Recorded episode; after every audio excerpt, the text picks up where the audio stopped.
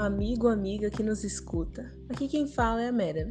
É um prazer enorme iniciar essa conversa tratando de um esporte tão pouco conhecido, que é o handball, enfatizando ainda a seleção feminina brasileira, que da mesma forma é pouquíssimo visualizada não só nessa modalidade.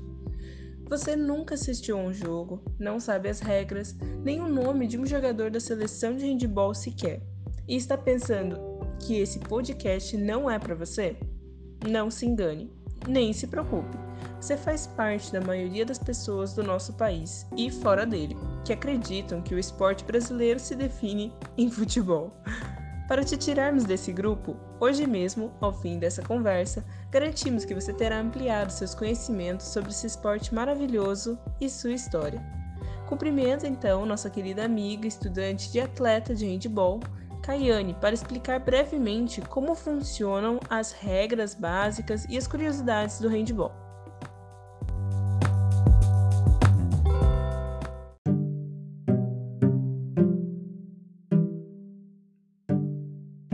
Como todo esporte, o handball também é dividido em categorias por faixa etária: mirim, infantil, cadete, juvenil, júnior e adulto.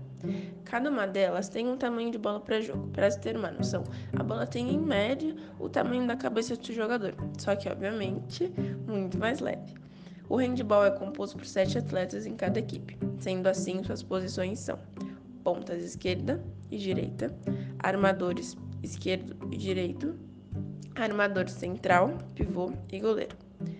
Uma quadra oficial tem 40 metros de comprimento e 20 de largura. Nela tem a área do goleiro, que chama-se linha dos 6 metros, onde somente o próprio pode entrar, a linha tracejada dos 9 metros, a dos 7 metros, que é cobrado como se fosse pênalti, e a linha central do tiro de saída. O tempo dos jogos são definidos de acordo com a categoria, sendo assim, dois tempos de 20, 25 e 30 minutos. Assim como nos outros esportes, há cartões de punição: o amarelo, o vermelho e o azul, que é um caso mais severo. Entre as punições, há algo que eu acho novo para vocês, que é o chamado dois minutos, que significa que o jogador ficará dois minutos fora da partida, deixando sua equipe com um jogador a menos dentro de quadra. As regras principais e básicas do handball são apenas três passos com a posse da bola, porém podendo quicá-la para se movimentar na quadra. Não é permitido quicar a bola, segurá-la e cair novamente. Muitos dizem que é bem parecido com o basquete. E é verdade, mas no handball tem muito mais contato. Continuando. A bola não pode ter contato algum com os pés, senão será do adversário. Se uma equipe durante o ataque não se mostrar ativa, a arbitragem conta passivo. E a equipe terá o limite de seis passos para arremessar para o gol senão a posse de bola será para o adversário. E está claro aí as regras principais do handball para que você entenda um pouquinho mais sobre esse esporte.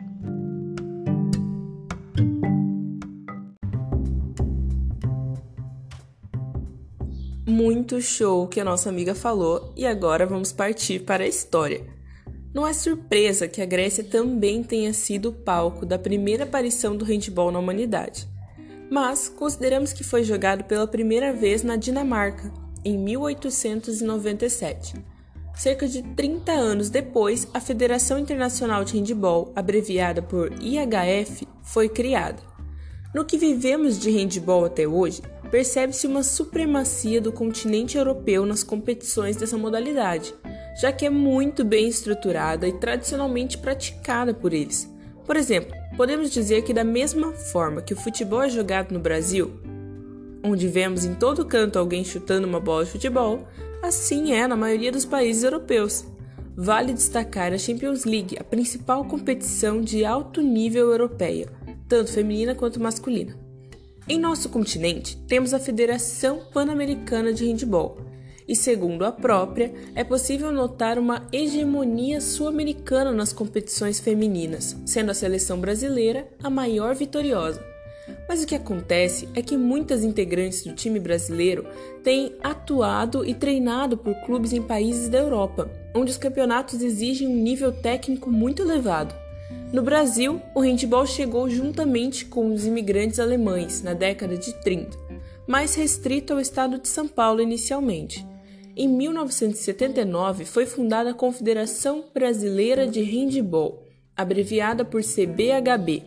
Esta é responsável pela organização do handball no Brasil.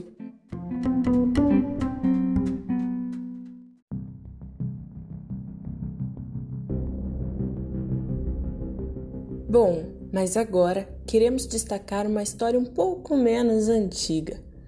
Elas honraram a camisa, suaram, lutaram por nós, representaram o nosso país. Sobre esse evento, a nossa amiga Rayane vai trazer os detalhes para nós.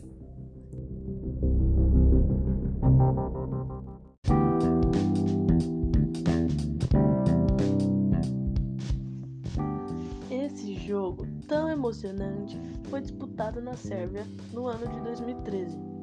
A edição do evento foi organizada pela IHF, Federação Internacional de Handball, e foi disputada na Sérvia entre 6 a 22 de dezembro de 2013.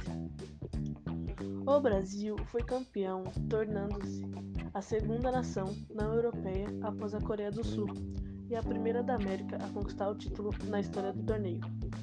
Além disso, a seleção brasileira tornou-se a primeira equipe a não europeia desde 2003 a chegar a uma semifinal de Mundial. Como foi? A seleção brasileira terminou invicta a primeira fase do Mundial de 2013 e na liderança do Grupo B. Nas oitavas de final, teve a vitória contra a Holanda por 29 a 23. Como foi a final? Exatamente no dia 22 de dezembro de 2013, às 3 horas e 49 minutos, a seleção brasileira derrotou a anfitriã Sérvia por 22 a 20 em Belgrado e conquistou o título mundial pela primeira vez na história. Quem começou o jogo de titular? Eduardo Amorim, mais conhecida como Duda Amorim, joga de armador esquerda e foi eleita a melhor jogadora do torneio. Fernanda Silva joga na ponta esquerda, atuou muito bem com gols importantíssimos. Ana Paula, conhecida como Rodrigues, joga de central, uma atleta que veio de São Luís do Maranhão e conquistou o mundo com esse carisma, simpatia e com certeza com talento no handball. Alexandre Nascimento, todos chamam de Ale, joga na ponta direita, canhotinha e já foi eleita a melhor jogadora do mundo.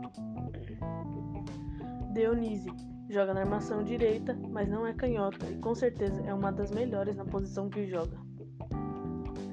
Fabiana Diniz, conhecida como Dara, joga de pivô e ela é um, uma das jogadoras mais raçudas que eu conheço que adoram contato de matar.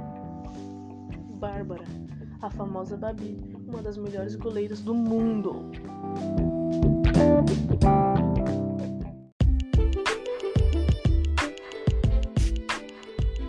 Chegamos no fim, queremos agradecer a sua atenção por você ter nos escutado, escolhido o nosso podcast.